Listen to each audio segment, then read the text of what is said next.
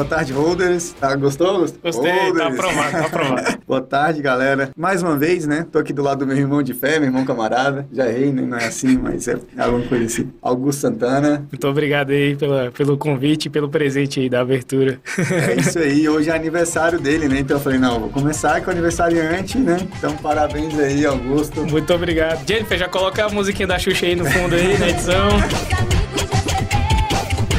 Tamo junto.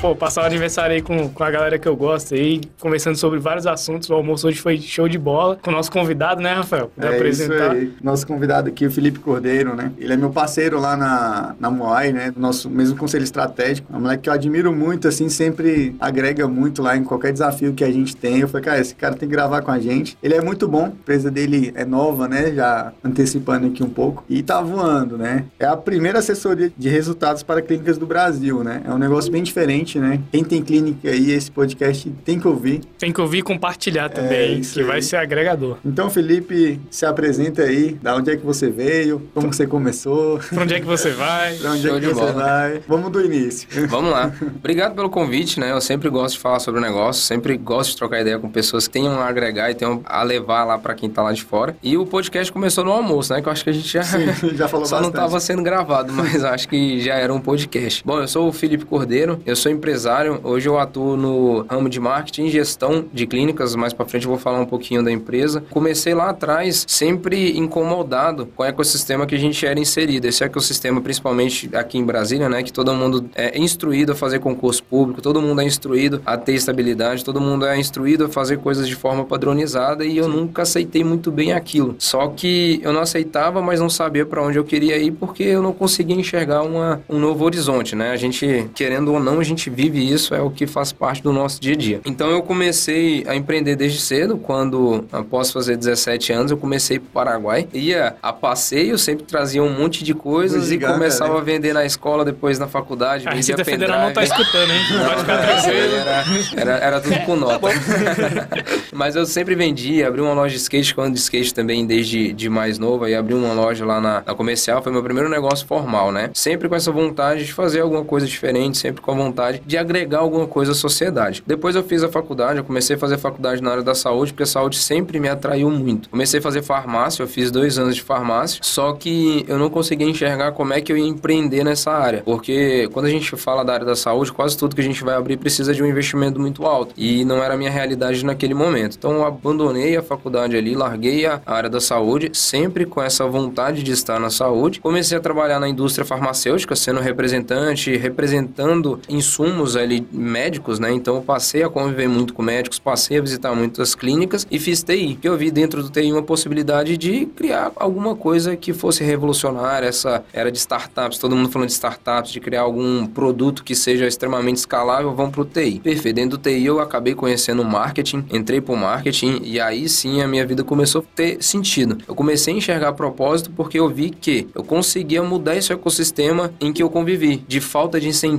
né? A gente não, a gente sabe que não quer aquilo, a gente sabe que não quer aquela estabilidade, só que a gente não sabe por onde começar ou o que fazer. Não tem opção, né? Não tem opção, é o que você realmente enxerga. E no marketing eu vi que eu conseguia ajudar as pessoas a ganhar dinheiro. Então elas ganhando dinheiro, elas fazendo com que os seus negócios, com suas iniciativas alavancassem e começassem a dar resultados, elas começariam a se empoderar, acreditariam que dava, né, que dá pra ter uma alternativa que não seja essa de estabilidade. Então foi bem legal, eu comecei trabalhando com uma empresa que hoje tá lá na Moai também. Tiago, meu parceiro, me ensinou muito. Virei sócio dessa empresa, recebi um convite para virar sócio, só que eu queria sair, queria fazer meu próprio negócio, queria tentar fazer da minha forma. Abrimos a Se Otimize, que, era, que é uma agência de marketing, né? Era uma agência de marketing. A gente chegou a atender a Sanar, que foi eleita entre as 100 empresas mais promissoras da América Latina e Caribe. Atendemos a GoFight, que foi eleita agora na pandemia entre as três startups mais promissoras do Brasil. Atendemos a Disney, fizemos vários trabalhos legais para Disney, entre vários outros grandes players. Só que aquele incômodo ali de estar na área da saúde, ele ainda era latente, ele ainda me acompanhava. Fizemos uma série de pesquisas, começamos a trabalhar na agência com clínicas e a gente identificou que a área da saúde, embora seja a área mais importante ali no, na base das necessidades das pessoas, é o que menos tem amparo de soluções para ajudar com que eles consigam prestar um melhor serviço e que esse serviço seja entregue de fato à população, né? Então a gente viu que as clínicas principalmente tinham problema de gestão, tinha problema de marketing, tinha problema financeiro, tinha e tem ainda, né? E não tem players para estar tá ajudando. Então, meu sócio eu, Júlio, a gente começou a repensar o nosso modelo de negócio, começou a olhar agora de forma mais detalhada e direcionada para a saúde e começou a moldar um produto. Começamos a trabalhar alguma forma de ajudar essas clínicas, né? A gente trabalha especificamente com clínicas, a gente começou a ajudar a criar clínicas mais sustentáveis, escaláveis e previsíveis. E a gente conseguiu fazer isso através da For Doctor, que é a empresa que eu venho falar hoje um pouquinho sobre ela. Show de bola, né? Tudo parte daí, né? De um andor, né? Sempre de um andor. Que, que você vem e ajusta ali, né? Tenta ajudar da melhor forma, né? Exatamente. É, For Doctor hoje é como, explicando melhor, é como se fosse uma agência de, de marketing voltada muito para a questão estratégica, uma pegada diferente aí. Como é que você identifica a For Doctor hoje? Cara, a gente nos intitulamos de aceleradora de clínica porque a gente realmente acelera os resultados financeiros da, da clínica. A gente pegou um pouquinho de cada coisa, criou um produto que fazia sentido para empresas com faturamento ali de 60 até 1 milhão mês. A gente criou algo que realmente não existia. Hoje a gente tem uma parte de marketing muito forte, que é para trazer paciente de primeira consulta, prospectar pacientes novos para a clínica, que é uma das maiores dores. Quando a gente fala de clínica hoje, a gente conversa com o gestor, com o dono de clínica, um dos principais dores que ele sente, que ele, ele comenta sobre, é sobre a falta de controle sobre a geração demanda. A maior parte das clínicas, elas dependem muito dos convênios. E hoje, assim, se um médico forma agora, se ele se especializa agora, os próprios convênios estão chutando eles, porque tem muitos profissionais, tem muitos médicos. E para o convênio já não é tão rentável mais, o já não faz tanto isso. sentido. O Stanley falou isso no episódio. Exatamente é, isso. Não, mas realmente não faz sentido. Então você, você formou agora, o convênio não te quer, porque o convênio ele tá cheio. E tem vários outros problemas relacionados ao convênio, mas você já tem esse problema e a medicina antigamente ela era diferente. Antigamente todo mundo vivia muito da base da indicação, porque você tinha um médico a, a vários mil habitantes, né? Agora tá diminuindo a proporção. Você ia naquele profissional, gostando ou não, para indicar ou não, é, só tinha aquele profissional. Então o boca a boca ele era muito forte e trazia muitos pacientes. Isso foi mudando. Nós chegamos em 2020 no marco de 500 mil médicos registrados no CRM. Então nós temos 500 mil médicos e a cada ano formam-se 17 mil novos médicos. Então está crescendo de forma desordenada a quantidade de médicos, né? A proporção médico por habitante ela está realmente saturada e por isso que a gente vê uma concorrência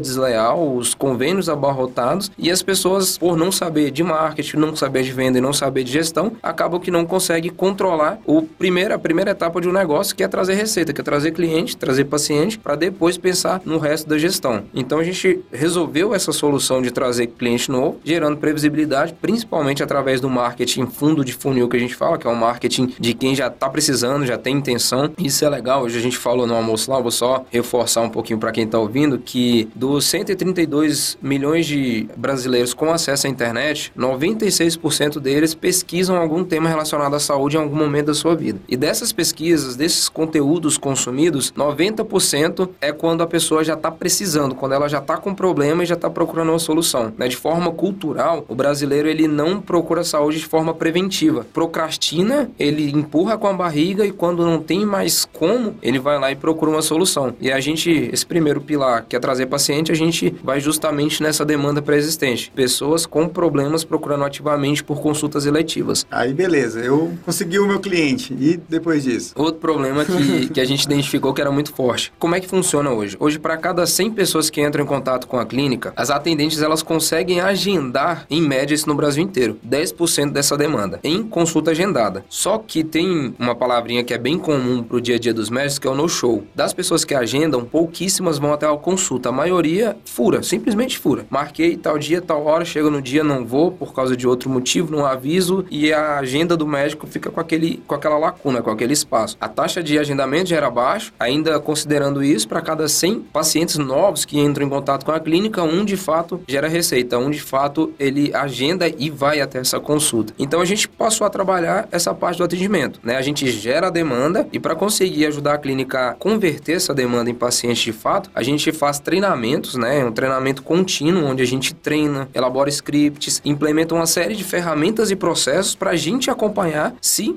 aquela atendente, aquele time de atendimento está conseguindo atender da melhor forma possível essas pessoas que vieram através desse primeiro pilar. E aí tem uma série de técnicas que a gente traz, uma série de bibliografias famosas como como fazer amigos, influenciar pessoas do Dale Carnegie, a gente traz psicologia, traz gatilhos mentais, tudo isso a gente traz para o nosso treinamento para criar uma série de técnicas para as atendentes conseguirem converter da melhor forma esses pacientes. E é bem interessante que, embora a gente traga padrões, a gente está falando de previsibilidade de receita, né? A gente procura gerar uma previsibilidade. Para ter uma previsibilidade na, na demanda, a gente não só precisa controlar a quantidade de novos pacientes que chega, mas também controlar a quantidade de conversões que acontecem. Só que os médicos têm muito medo do atendimento ficar robotizado, porque a medicina, ela é humanizada, né? A gente busca tentar trazer a humanização para o atendimento ao paciente. E o mesmo a gente tenta fazer com as atendentes. Existem padrões, a gente deixa bem claro que é muito importante que elas entendam esses padrões, só que adeque, use de acordo com cada paciente lá na ponta. Entende o porquê que a gente faz isso, entenda como a nossa mente funciona. A gente fala muito no treinamento da forma como o nosso cérebro trabalha, né? Que é o nosso sistema reptiliano, o sistema límbico e o neocórtex. Um lado que é pensante, que raciocina, tem um lado emocional, que é muito forte, a gente trabalha isso muito no, nos gatilhos mentais, e tem o reptiliano, que ele é por impulso, que ele é, é as nossas necessidades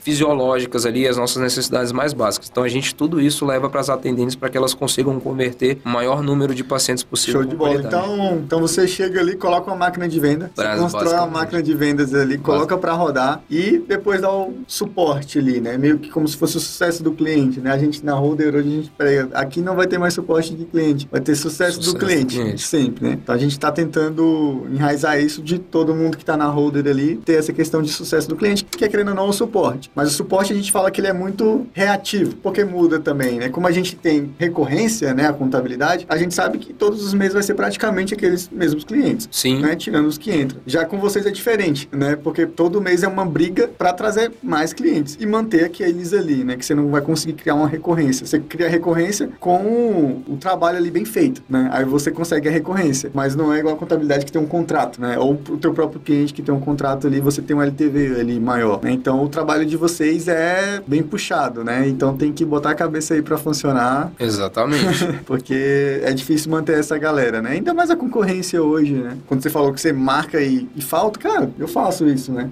Todo mundo faz. Todo mundo, Todo mundo faz, faz, né? Então é complicado. Todo mundo faz. A, a questão do, do plano de saúde. Hoje em dia, PJ, né? Porque ficou muito difícil tu contratar um, um plano de saúde diretamente com esse aumento que louco do plano de saúde. Então é mais uma coisa, né? Que você tem que pensar, cara, então acho que vai ter menos gente com plano de saúde. Então, melhor eu abordar. Vocês pensam nessas estratégias também, né? Pensamos. Essa questão, vamos abordar o cliente que vai pagar ali na consulta à vista. Cara, tem, tem muita coisa para se pensar aí. É legal ver com a tua empresa, porque a gente pensa isso para nossa empresa. Sim, se aplica para tudo, na verdade. Aí, né? aí você imagina você ter empresa que vai pensar nisso para várias outras empresas, Ué. né? Então, brincadeira de vocês é legal, né? Não, mas existem alguns padrões, tá? Os próximos tá. pilares, eu vou falar um pouquinho para frente, a gente trabalha muita retenção na clínica também, né? Porque não adianta você ficar trazendo paciente para sempre. É importante você reter. Tem alguns casos que a recorrência do paciente ela é mais curtinha. No caso da psiquiatria, por exemplo, você vai uma vez por mês, a cada três meses tem algum tipo de recorrência. Mas quando a gente fala de uma angiologia, por exemplo, é uma lacuna maior, mas também retorna. Então, a cada um ano, um paciente com varize, ele precisa ir até um angiologista para ver se está tudo bem, para ver se não tem risco de trombose, para ver o que está acontecendo. Então, a gente também trabalha essa parte de recorrência, de retenção na clínica também. Entendi. Só que, né, você falou de tentar captar paciente particular, né? Uhum. A gente fez um estudo que ele é do Distrito Federal, mas ele se aplica de forma geral para o Brasil. Que nesse primeiro pilar de prospectar paciente, não dá para a gente só querer o particular. O particular, assim, todo médico acabou de formar, ele quer atender só o particular. Só que esse estudo mostra que não funciona bem assim as coisas. Uma coisa é o que você quer, outra coisa é, é o que é a realidade. 30% da população do Distrito Federal tem acesso à saúde privada através de plano de saúde. Apenas 30%. Só que a gente separou onde está, né? Onde estão essas pessoas com acesso ao plano de saúde. E a gente viu que Octogonal, Cruzeiro, Sudoeste, eles têm 89% da população com plano de saúde, seguido de Águas Claras com 83%, depois plano piloto, Lago Sul, Lago Norte, e vai descendo a escadinha em percentual até chegar na cidade estrutural, que apenas 5% da população tem acesso à saúde privada através de convênios. E o que, que isso quer dizer no dia dia do nosso negócio? Isso quer dizer que pode pagar uma consulta, quem pode pagar um tratamento, quem pode fazer algum tipo de procedimento, ele já tem convênio. E na teoria ele paga o convênio para não ter que pagar o particular. Então, quando você não tem um reconhecimento, como você não, quando você ainda não está bem posicionado no mercado, as pessoas vão optar por ir em alguém que foi indicado ou aonde atende o convênio dela. Então, nosso terceiro pilar é justamente isso, é trabalhar o posicionamento de marca. Para a gente gerou uma demanda de novos pacientes. Essa demanda não vai ser o maior ticket porque a pessoa ainda não te conhece. Concomitante a isso, né, dois pilares, que é trazer paciente, capacitar o atendimento, a gente trabalha o posicionamento para você passar a se tornar mais relevante, passar a se tornar mais reconhecido e as pessoas passarem a te enxergar com um valor maior, né? Tem um termo de mercado que chama o valor percebido. A gente não vale o que a gente acha que vale. A gente vale o que o público está disposto a pagar, que é o caso de um Starbucks, por exemplo, que ele tem um valor muito maior do que o de uma padaria na, na esquina. E é o mesmo café. É o mesmo café. E às vezes o da padaria é mais gostoso. Sim. É, o cappuccino da Tropical, inclusive. É Poxa. É melhor do que o Starbucks. Premiar, né? Pois é, mas é, é, valor de mercado. Então a gente é. trabalha isso porque tem, tem essa demanda, né? Isso se aplica para o Brasil. A quantidade no Brasil inteiro de pacientes com acesso ao SUS apenas é muito alta, mas quando você pega grandes regiões, grandes metrópoles, é, é quase igual. 30% que tem acesso, 70% não tem. Geralmente é assim que funciona. Aí desses 30 é isso. Eles estão concentrados aonde tem o poder aquisitivo alto. Você vai para São Paulo, por exemplo, na Zona Sul todo mundo tem plano de saúde. Até nem faz sentido você não ter, né? Não, não faz sentido você não ter. Então você já tem. E você procura sempre o, o do convênio. O, e o ramo que você tá aí, né, Felipe? A gente, a gente vê que é, que é muito aquela questão. A gente até conversou isso, né? Quando a pessoa é médico, ela é médico, ela não tem aquela questão que a gente tem, que a gente fala, cara, a empresa tá na minha frente, né? Por exemplo, empresa rica, sócio pobre, né? E o que inverte essa questão, né? O médico, ele tá ali, ele fala, não, a empresa é só pra mim, só pra eu atender aqui, né? Ele não tem como, a questão, tipo, a empresa é outra pessoa, né? Uma pessoa jurídica, que tem que ter saldo no caixa. Então, essa questão é, é muito forte porque, cara, o cara se formou, ele é médico, eu acho que empreendedorismo zero, né? Ele, ele tá zero. Como é que esse cara vai atrás de cliente? É né? Como é que ele vai gerenciar a empresa? Acho que nem tem uma matéria dessa em medicina, deve ter, será? Alguma coisa parecida assim, de administração, é. contabilidade? Acho que deveria ter. então, ele sai dali zero, né? Então, o primeiro passo, pô, se eles arrumarem uma contabilidade top igual a Holder, primeiro passo é resolvido. Segue nós. Arroba Holder Contabilidade. Segundo passo, cara, eu vou vender, vou vender para quem? Como? Ah, vou contratar uma empresa de marketing. Cara, vai gastar muito. E a empresa de marketing não vai funcionar sozinha, porque tem que ter o um comercial. Aí, beleza, tem o marketing, tem o comercial, mas não tem um treinamento pra galera. Cara, não, como não é vai vou... ter o CS para renovar. Não vai ter o CS para renovar. Então, meio que vocês chegam e conseguem resolver isso. Né? E eu garanto, só pelo que eu vejo, com um valor bem menor do que se você for ter uma empresa para isso. Né? Muito né? menor. Cara, não tem férias. Acho que é fácil. tem décimo terceiro. O cálculo é muito fácil, né? Acho que vocês conseguem vender fácil, realmente. Né? Você chega assim no, no médico, tá, já, já Cara, ó, vamos fazer a diferença aqui. Você tem uma equipe aqui meia boca, né? Porque você não vai conseguir contratar os caras top do mercado. Se for Sim. contratar, você vai gastar muito, ah, muita sério, grana. Então, cara, vocês estão com vantagem, igual a gente tem a vantagem de mostrar a diferença do BPO para você contratar um financeiro. Sim. Né? A, a diferença é muito grande. Né? E a galera que faz o BPO lá é uma galera treinada, galera boa. E é responsabilidade de quem? Nossa, de estar com a galera em igual de vocês. Você que tem que se preocupar com o vendedor, com o tráfego. Exatamente. Então, o médico meio que tira uma tonelada das costas dele e passa para você, né? Então, vocês, muito boa área, né? Porque, meu, ah, a gente vai atuar numa área que a galera... Eu acho que também nem precisa, porque, pô, o médico vai sair, ele vai ter que se preocupar com marketing, com comercial. Sim. Ele tem que se preocupar com que ele é bom. E tem quem faz isso hoje, né, já. Cara, nicho massa. Excelente. Excelente. Crescendo bastante. E assim, cara, é empreendedorismo, né? Puder... Sim. Como é que você falou, cara, é empresa, vamos fazer o primeiro teste aqui, teve algum cliente que, que apostou em vocês, assim, falou, não, vamos fazer, vamos tentar, ou vocês já, já conseguiram vender muito bem o peixe, assim, já saíram, cara, fechando bastante contrato? Foi acontecendo, na Porque verdade. Porque o mais difícil é começar, né? É, né? Foi, foi acontecendo, na verdade. Como a gente é agência de marketing, a gente já tinha contato com várias empresas. Uhum. E por eu ter vindo da área da saúde lá atrás, né, de trabalhar com em clínicas já, então eu já tinha algum conhecimento. Já então a gente network. trazia para agência essas clínicas e a gente foi com quem já era cliente, a gente foi testando nossos produtos, foi validando. O primeiro cliente nosso acho que foi um advogado lá atrás. Só que a gente foi pegando as clínicas, foi vendo que as clínicas realmente tinham problemas muito parecidos e a gente foi mo modelando o nosso produto para atender especificamente as clínicas. Rafael, você falou um negócio legal que é falando do médico que não está preparado, né? Eu costumo dizer sempre para os nossos médicos lá que a formação deles, eles estudam muito tempo, se preparam muito para fazer tudo o que é o oposto à gestão de um negócio, né? Eles aprendem a não correr riscos, aprendem a fazer as coisas ali de forma repetitiva, de tal, minuciosa. Então é tudo o oposto. E quando sai da, da faculdade, quando sai da residência, eles saem do jeito que você falou. E agora? Para onde é que eu vou? Geralmente você vai atender numa clínica grande, começa a aprender um pouquinho ali do que aquela clínica faz e tenta replicar. Só que tem esse problema, né? É, tem, tem um livro que eu recomendo não só para gestores de clínicas, mas para todos os empresários, que é o mito do empreendedor. Eu acho que que esse livro deveria ser um livro de cabeceira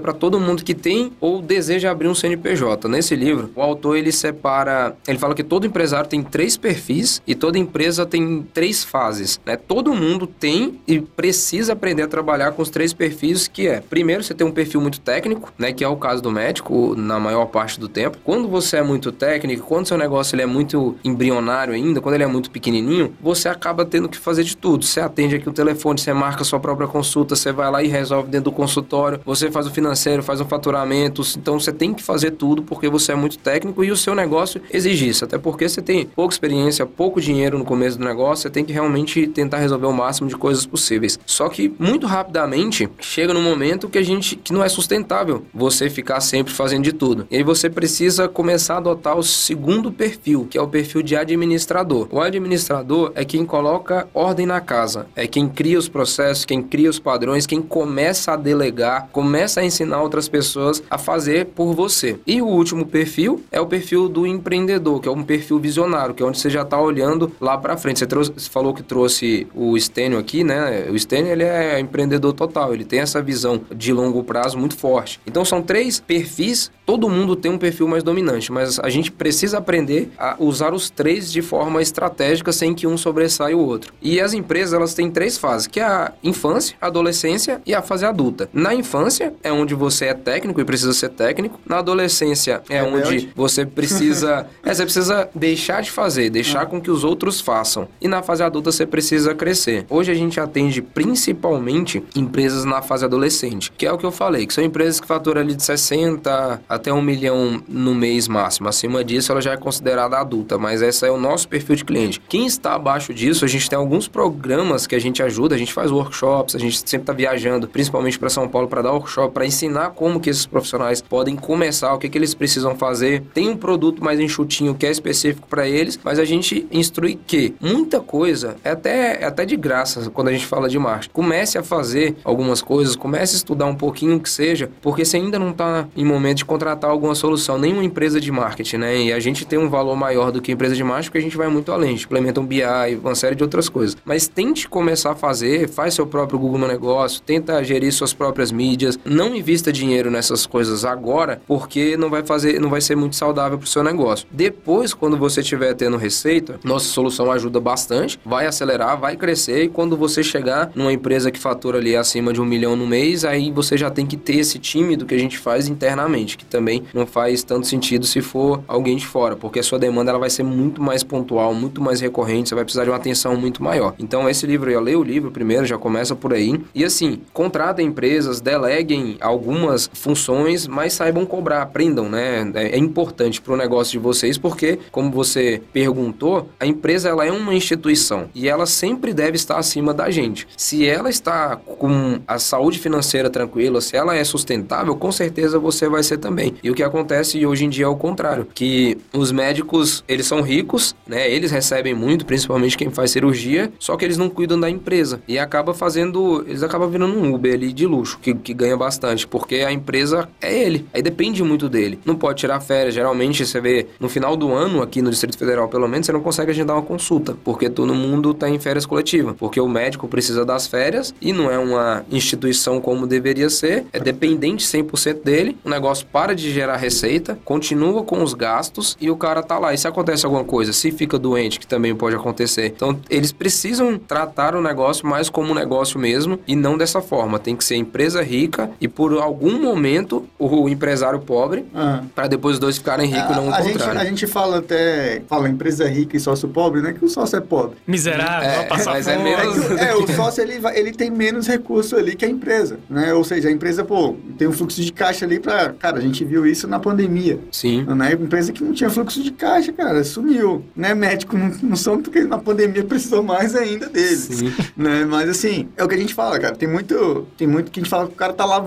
né? A gente tava até comentando isso na hora do almoço. O cara tá ali na empresa, já levando muito mais para outro ponto, né? Porque acho que médico tem, tem uma segurança maior porque é igual questão de investimento. Cara, você vai investir em uma empresa, você vai investir numa empresa que é difícil de quebrar, banco, por exemplo. Cara, pro Itaú quebrar. Cara, tem que estar nego aí tacando fogo na rua e o pau quebrando. Tem que se esforçar pra tem que quebrar, se né? esforçar pra quebrar, né? Então, é mais a questão da área da saúde. É uma área segura, né? Pra Sim. quem é médico. Sim. né? Só que, assim, o médico, ele tem que saber que, pô, o braço dele, ele é finito, né? Tipo, pra ele aumentar ali, ele vai precisar de ter uma empresa, de ter uma clínica, né? Essa clínica virar outras clínicas, franquias, aí ele vai crescer, porque, cara, para crescer com atendimento, ele tem horário, né? O dia tem 24 horas, ele vai conseguir atender quantas horas ali? Em algum momento satura, né? Pois é, imagina. É. Eu até falei, né, que eu sempre falo assim, eu falo, cara, como é que médico aguenta, né? E assim, levar essa pancada assim o dia todo, os caras ralam muito. Rala. Muita gente fala que a vida de médico é é boa, os caras ganham bem, estudaram pra isso, mas eles trabalham muito. Então, o doutor Grião que fez uma cirurgia nas minhas costas, excelente doutor, assim, só que eu fico impressionado, que um dia eu cheguei atrasado lá, né, na, na, na consulta de 18 horas, ele já tinha passado o dia atendendo, e cansado, assim, ele falou, não, Rafael, eu vou te atender e tal, gente boa pra caramba, mas eu tenho que sair correndo aqui que eu vou pra outras, eu tenho que fazer cirurgia ainda hoje. Eu falei, o cara tá cansado, vai fazer uma cirurgia ainda, né? Eu falo, velho, sofre. Então, quando o cara tem uma clínica, pô, daqui a uns anos ele não vai precisar mais nem trabalhar. Ele vai só administrar os outros que estão trabalhando ali, né? Então, e a gente, por coincidência, essa semana eu escutei o podcast do dono da Mormai. Ele é médico, né? Começou como médico agora, só que não tinha. O cara fazia porque gostava, virou dono da Mormai, né? Então, na empresa dele, ele vê que ele tem como pensar como empresário. Mas enquanto ele era médico, ele não pensou nisso, né? Sim. Então, você ver como que é diferente, né? Então, é bem legal essa, essa parte aí que, que você trabalha, né? Tipo, você traz uma educação, querendo ou não, né? Você trabalha Exatamente. muito com a questão de educação financeira ali pros teus clientes, né?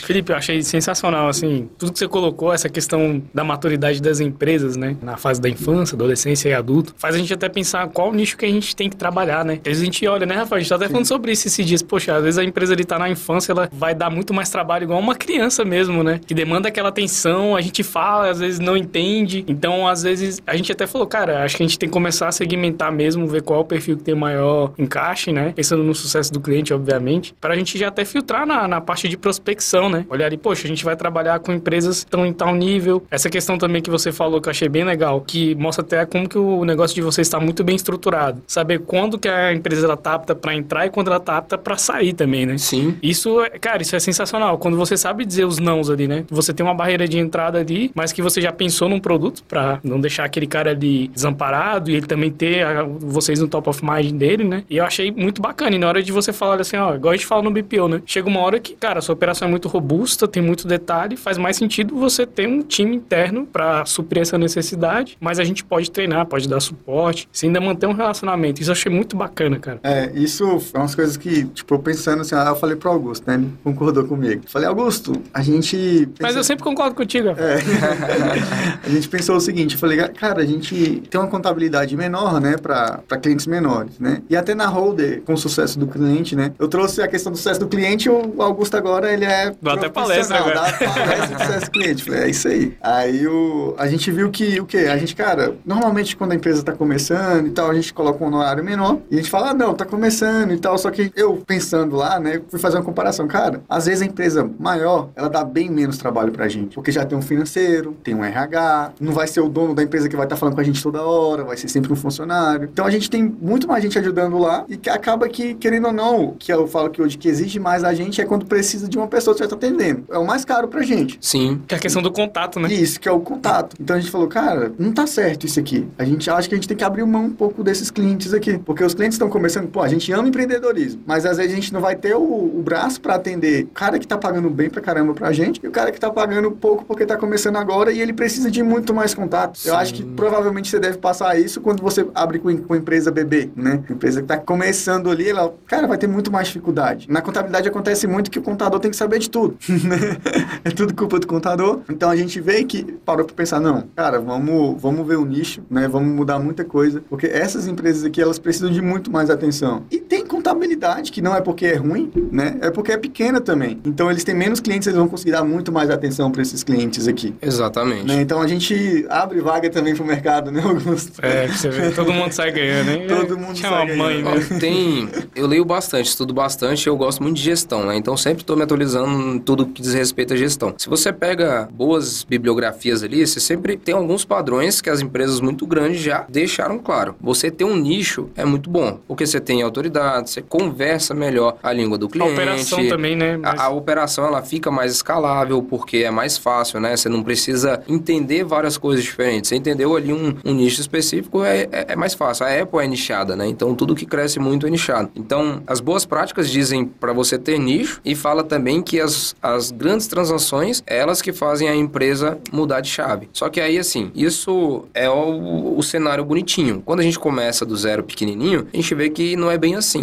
É o mundo encontrar- ideal pro mundo é, real. assim, você vai ter que fazer isso em algum momento, mas não necessariamente quando você abre. Porque, por exemplo, se a gente não tivesse passado por tudo que a gente passou, se a gente não tivesse atendido maior startup do Brasil, Disney e esses clientes, talvez a gente nunca tivesse encontrado o nosso nicho específico, né? A gente nunca tivesse criado o nosso Product Market Fit lá, talvez não tivesse chegado a isso. Então, no começo, você, tudo bem você atender todo mundo, mas já fique com o olho lá na frente que em algum momento você vai precisar nichar. E outra coisa é essa questão das grandes transações. É igual você tá falando, cliente pequeno ele dá mais trabalho e ele tá sempre com a corda no pescoço, porque ele tá sempre matando um leão por dia, né? Essa é a verdade. A skin the game todo dia. Total. Ele é mais trabalhoso, só que pra quem tá começando, tô falando aqui de uma forma geral, né? Quem tem, eu acho que quem acompanha deve ter quem tá começando, quem quer começar e quem já tá tranquilo. Pra quem tá começando, esses caras são mais acessíveis, porque você fazer uma grande transação, você pegar um grande cliente é muito trabalhoso e muito demorado. São vendas mais E arriscado. complexas e mais A arriscadas. gente demorou dois anos pra fechar com a American Cooks. Ah, Do- então. dois anos. São vendas complexas, são vendas que os tomadores de decisão são mais inacessíveis. Então, assim, tudo bem quando você está começando, você pega esses que dá dor de cabeça, porque eles ensinam muito, eles ensinam. Então, começa assim, mas já fica de olho. Nichar em algum momento e tentar fazer grande É, e, transação. quando, e quando você nicha também, você vai estar até mais apto pra pegar esses que estão começando também, né? Você vai ter mais repertório pra atender o cara que tá começando. Não é que a gente esteja falando mal de quem é pequeno,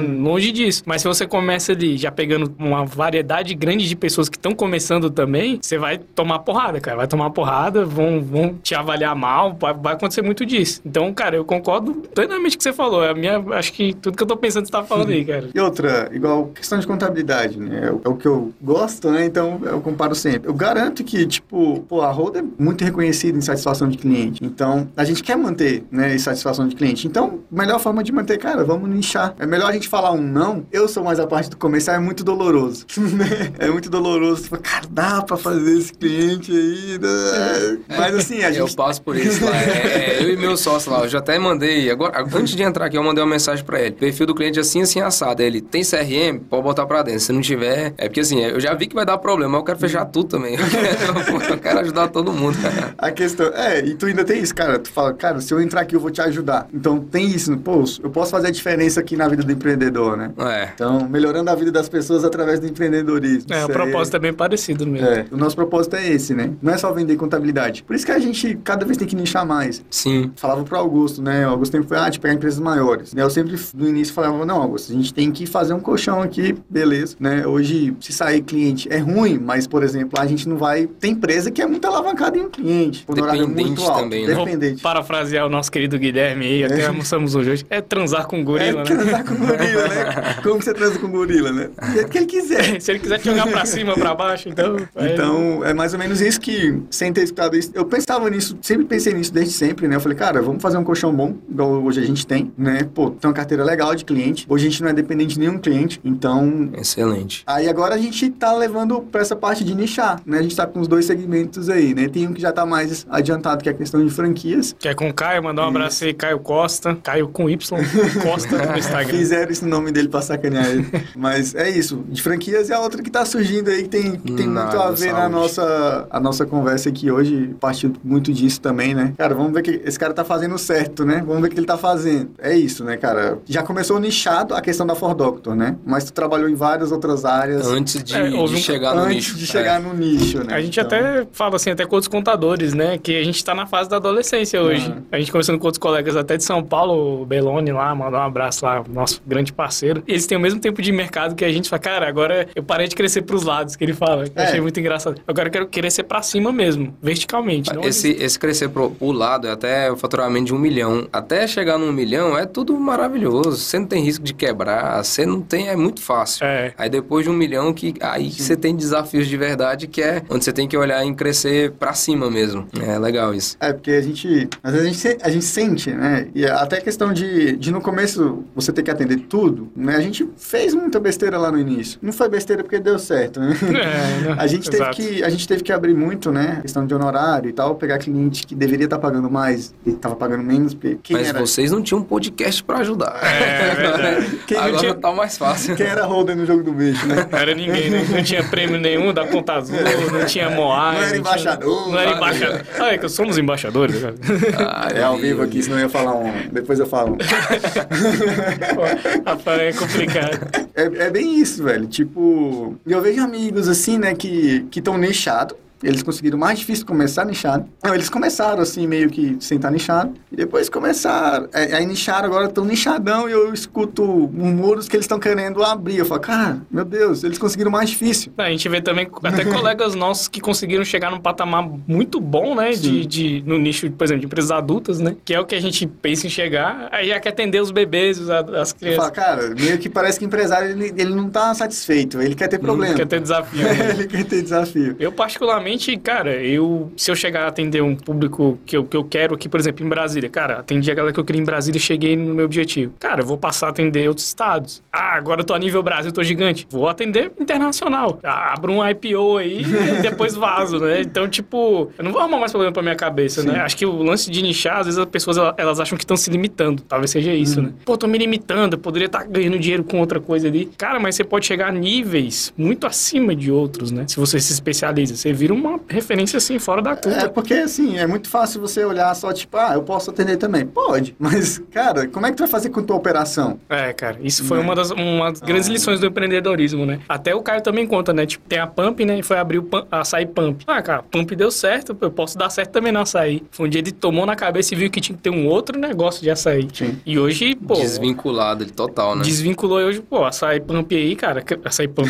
Sai finado. açaí puríssimo hoje, cara. 10 lojas crescendo bastante, né? Enfim, você vê, foi uma lição também, porque às vezes a gente vai muito pelo ego, né? Já, já mete ali, não, eu dei certo nisso aqui, vou meter bronca. Nichar tem muitos benefícios, assim, né? Além de você ter uma autoridade, além de, de você ser visto de forma diferenciada no mercado, além de você se especializar, ela cobre um problema que a gente tinha lá no começo também, que é o capital humano. No nosso negócio específico e vários outros, as pessoas, ela, não é McDonald's que você só aperta lá o negocinho, vai três gotinhas e tal. As pessoas têm que pensar. É. Isso é muito, muito difícil de escalar. Exatamente. Então, se você atende vários segmentos, você atende várias pessoas de nichos diferentes, é mais difícil de você contratar e reter um profissional. Porque, poxa, uma coisa é meu profissional ter que ser muito bom na área de contabilidade, ser muito bom na área de engenharia, ser muito bom na área de medicina, e outra coisa é ele só fazer medicina. Então, a gente tem lá na, na pasta principal, todo mundo tem acesso, que é o manual de publicidade do CFM. Todo mundo tem no Telegram, tá dentro lá do, das notícias do CFM. A gente precisa ficar antenado a um tipo de notícia, que é do CFM. A gente precisa estudar um tipo de, de manual, né? Que cada conselho, eles restringem muitas coisas. Uhum. A gente precisa entender do processo. É, as especialidades são diferentes, mas a- as clínicas têm processos muito semelhantes. Então, é totalmente diferente o processo de uma clínica de qualquer segmento do que de uma contabilidade, Você, por exemplo. você falou um negócio legal aí que me veio na cabeça, a questão do tráfego pago. A gente já passou raiva, né, com questão de tráfego. É porque a galera é muito generalista, pô. Aí, beleza, a gente contratou a empresa pra fazer nosso tráfego. Aí vai ver as, as palavras que tá lá. Pô, nada a ver, cara. tipo as palavras de busca, né? A gente que é contador, a gente entende. Agora, eu te garanto, se fosse um tráfego focado em empresas de contabilidade, o no- a nossa satisfação ia ser bem maior, né? Parte disso. Tu trabalha muito com tráfego. Então, cara, tu sabe ali já de, de qual é salteado, o que, que tu tem que colocar ali, que vai trazer um bom Sim. retorno. Às vezes tu faz uma adaptação ou outra pra cada tipo de empresa, né? Sim, isso é, você acaba trazendo inteligência de mercado, né? Hoje eu conversei, mas hoje a minha manhã foi cheia de reuniões. Uma antes de vir almoçar foi com a dermatologista de Maringá. E para dermatologia, por exemplo, a gente já tem vários queijos de dermatologia no Brasil inteiro. Então a gente já sabe o que que dá certo, o que que não dá no tráfego, por exemplo. Tava até explicando para ela, né? O, recentemente o CFM, ele tirou os farmacêuticos de poder exercer uh, os procedimentos minimamente invasivos lá no rosto. Um a menos. Mas o médico dermatologista, ele compete com farmacêutico, com biomédico, com enfermeiro e com dentista, né? E todos cobram mais barato. Então, eu sempre falei para ela, assim, a gente tem que ter um boi de piranha, a gente tem que ter um tripwire ali, né? A gente tem que ter alguma coisa que não seja o que todo mundo tá ofertando. Você vai ofertar preenchimento, o cara vai ver você, vai ver um outro que cobra metade do seu preço, ele nunca fez, ele muito possivelmente vai optar no outro lá por preço. Então, vamos fazer outras estratégias, vamos trabalhar o, o laser, por exemplo, o CO2 fracionado. Então, a gente já sabe o que que, qual caminho é melhor de ir, qual que não é, porque como a gente só faz isso, gente já, já errou, já acertou, já aprendeu, já melhorou, e aí só, basicamente, você vai replicando. Claro que adaptando a cada negócio, você adapta aquele negócio específico, aquela demanda e objetivo específico, mas é muito parecido o todo. É já, mais você fácil. já tem os atalhos ali. Já né? tem muito atalho. É, já passou é pelo caminho, atalho. né, cara? Muito atalho. Cara, tipo, a palavra mágica dos caras é vamos fazer teste, vamos fazer teste, vamos fazer teste. Em cinco meses ela tá fazendo teste. Não, nossa.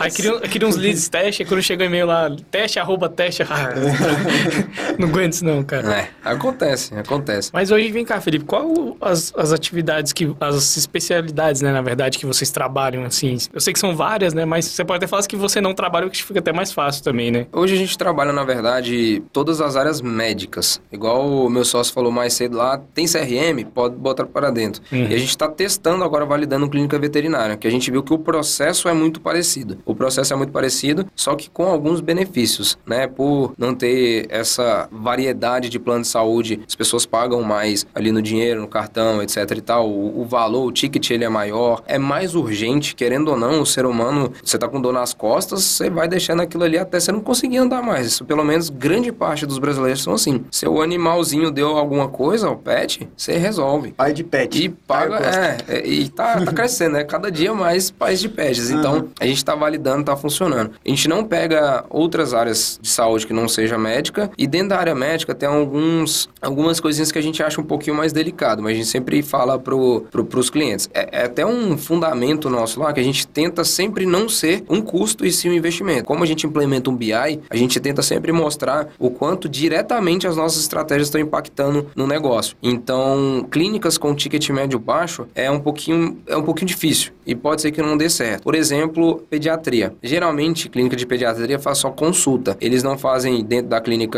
Cirurgia. ex- cirurgia, exame, a não ser que seja uma clínica mais especialista, né? Que tenha profissionais pediatras especializados. Mas se for só pediatria, só o pediatra, por exemplo, o ticket é muito baixo. Que é muito trabalhoso, né? Você lembra lá daquela historinha do convênio? É muito trabalhoso a gente trazer no começo paciente de particular. Você tem que construir primeiro a sua imagem para depois você conseguir o particular. E nesse meio tempo, se você for ficar só no convênio, talvez não faça tanto sentido. Então a gente procura é, clínicas que tenha, não precisa ter o ticket médio alto, mas tem a possibilidade de aumentar o ticket médio. Você pega um, pode ser com procedimento, pode ser com cirurgia, pode ser com exame, ou pode ser com recorrência. Um psiquiatra, como eu falei mais uma vez, a pessoa vai muito. Então você tem um custo de aquisição por determinado paciente, né? Você investiu, o paciente veio, só que ele fica retornando. Então no mês ele não te dá um, um payback ali daquele seu investimento, mas ao longo de três meses você começa a ter retorno legal. E é progressivo. Um mês você tem três pacientes novos. Aí, de psiquiatria no caso, gerou uma consulta. No próximo mês você tem mais três e dois daquele ficou. Então você já tem cinco. Então você vai fazendo uma projeção mesmo assim. Você sempre vai estar aumentando o número de pacientes e sempre vai estar fazendo sentido as estratégias. Ticket médio baixo é complicado. É, é complicado para a clínica. Entendi. Até pelo CAC ali, né? Essas palavras mais O difíceis. CAC? É, o custo de É, o aquisição. custo de aquisição.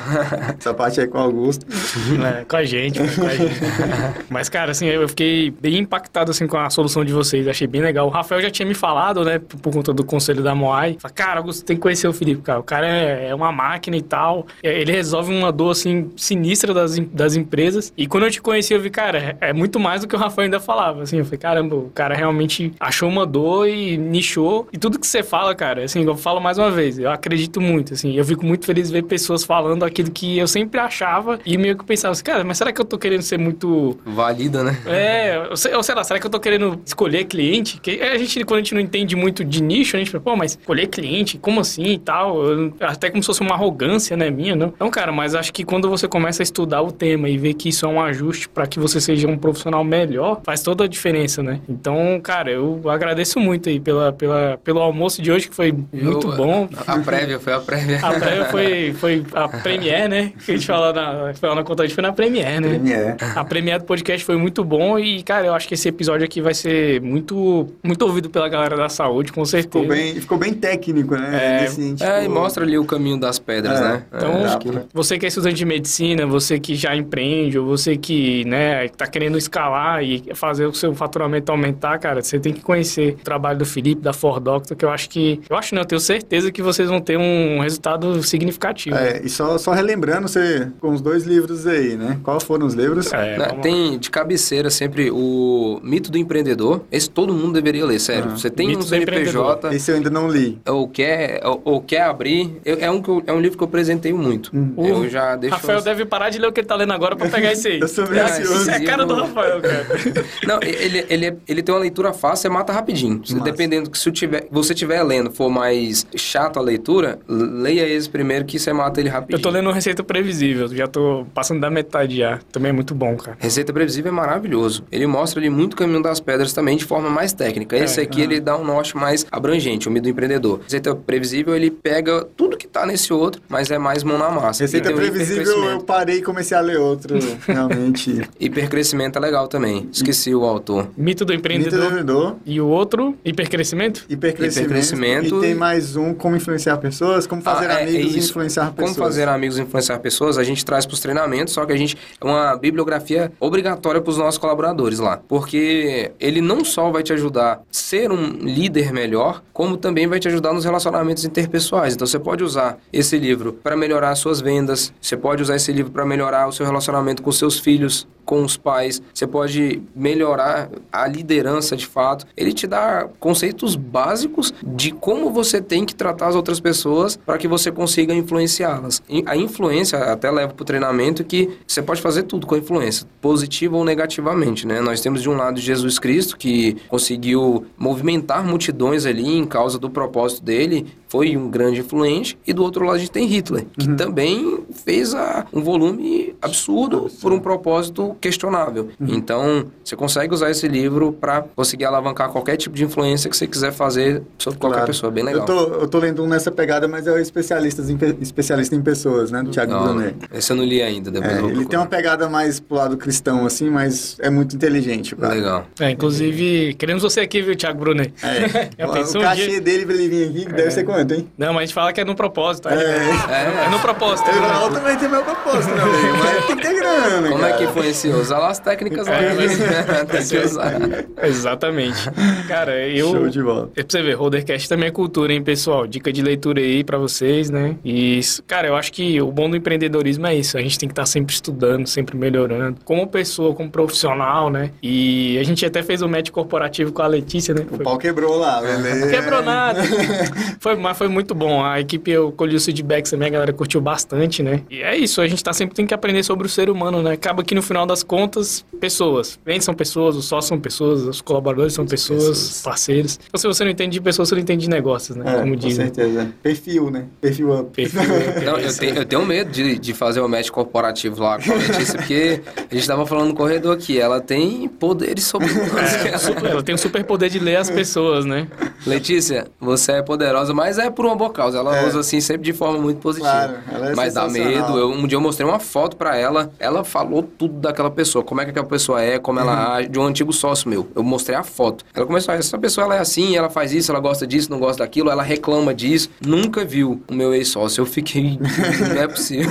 Tá esquisito. É, né? não é possível, mas é possível. A Letícia é fera. A Letícia é. Perfil up, né? Ela- Perfil up. fera. Com certeza. E, cara, a gente tá chegando na reta final aqui desse bate-papo. Mais um bate-papo aí de alto nível, né? Caramba, o Rodercast, esses, esses nossos convidados realmente fazem o podcast ficar padrão AA, né, cara? Assim, é sensacional. Agradecer demais aí, Felipe, cara. Você Valeu demais. Acho que o, o- a gente deve gravar muitos aí na frente aí pra ver o tamanho que vai estar esse business, que eu tenho certeza que vai estar Vamos, gigantesco, mais do que já tá hoje, né? E, pô, queria que você deixasse uma mensagem aí pra galera que tá escutando, principalmente a galera que é da saúde, né? Que tá, né? Às vezes tá com a cabeça cheia, tá até meio depressivo, né? Não sabe pra onde é que vai. E eu acho que o propósito de vocês é exatamente esse, né? Direcionar as empresas e, e, claro, a saúde ela tem de pessoas, né? Acaba que na ponta vocês fazem as empresas de saúde serem mais sustentáveis e prestarem melhores serviços, né? De forma geral, eu vou dar uma dica para empresários, que eu acho que é o, Sim. né, quem É está aqui. Eu acho que o melhor marketing, ele sempre vai ser um bom produto, um bom serviço. Quanto melhor for a solução do problema que você resolve, né? Nós, empresários, nós somos apaixonados por problema. E quanto melhor for a solução desse problema, mais divulgação você terá e com isso você foca na retenção, que é o que faz o negócio crescer. É muito caro a gente sempre estar indo atrás de novos clientes, embora necessário, e se a gente conseguir retê-lo com um bom- produto, a gente consegue criar uma, esca- uma empresa escalável e sustentável de fato, que é o nosso propósito com as nossas clínicas. Show de bola, mandou bem. Show de bola. Rafinha, e o Segue Nós hoje? Cara, ele sempre fala isso porque eu nunca lembro, cara.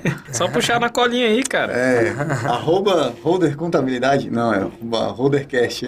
Tem que vender o peixe. Vamos lá. Não, peixe. ó, próximo eu vou fazer uma colinha, vou Não, trazer primeiro é dos eu vou- convidados, cara. Você tem que começar pelos convidados. Manda bala aí, Augusto. Eu vou pegar minha colinha aqui, né? Porque o Rafael me deixou na mão. Nosso convidado, Felipe A. Cordeiro, né? Você pode achar ele no, no Instagram, né? Tem LinkedIn também, Felipe? Tem, mas eu não tô atualizando ele tanto não, vou até voltar. Beleza. Aí, For Doctor, né? É 4 numeral Doctor Underline Aceleradora lá no Instagram pra vocês conhecerem. Vai estar o, o site também, né? Que é fordoctor com 4 numeral.com.br. Também vai estar na descrição do episódio aqui. Nosso querido Rafael Camilo, que hoje foi o host aí, né? Parabéns, É, Rafael. mais ou menos.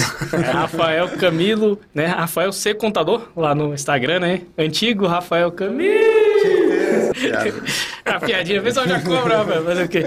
Também vocês podem me seguir lá, pessoal. Augusto Contador. Agora eu vou trazer muito conteúdo lá sobre a Conta Azul, porque agora eu sou embaixador. Embaixador. Também pode seguir o Holdercast, né? Arroba Holdercast. Seguir o José Passos, que é o nosso parceiro, que está dando uma viagem ao mundo com milhas. Então você pode conferir isso lá no Instagram dele, arroba Papo de Holder. Vai ter 500 mil stories lá, né? Tem story pra caramba. É, Tá tendo muito TikTok também agora. é, né? dancinha. Deixa, dancinha deixa ele voltar aqui. né? Também seguiu o nosso grande parceiro, Caio, né? Caio Costa, Caio com Y, Caio Costa. Seguiu o pessoal da Pilgrim, nossos parceiros aqui nesse estúdio maravilhoso. Você que quer tirar o seu podcast do papel, segue lá, já manda um direct, conversa com os caras, né? Fala que veio pelo Holdercast aí, pede um desconto, que eles vão abrir pra vocês, né? Não é não, Tiagão? É isso aí. Também seguir a Holder Contabilidade, né? Arroba Holder Contabilidade. Seguir o nosso perfil lá no Spotify. Então esse episódio ele vai estar editado, vai estar lá com a Jennifer, né? Arroba Jenny Edi- Edita, que é a nossa editora. Fera pra caramba. Você que queria saber quem é que faz a edição do Holdercast, é essa fera aí. Manda bem demais. E também a gente vai estar no, no Apple Podcasts, Google Podcasts e no site da Holder, né? holdercontabilidade.com barra podcast. Recado dado, né, Rafael? É isso aí. Então vamos nessa aí. Muito obrigado mais uma vez, Felipe, cara. Sensacional o bate-papo aí. A gente começou no Ah. almoço essa conversa e, cara, muito bom, muito bom mesmo. Parabéns aí, Eu que cara. agradeço o convite. Começar de business é maravilhoso, eu gosto. Muito bom. É isso aí, pessoal. Não se esqueça, né, Rafael? Beba água e movimentos. E a iniciativa não espera convite. Valeu!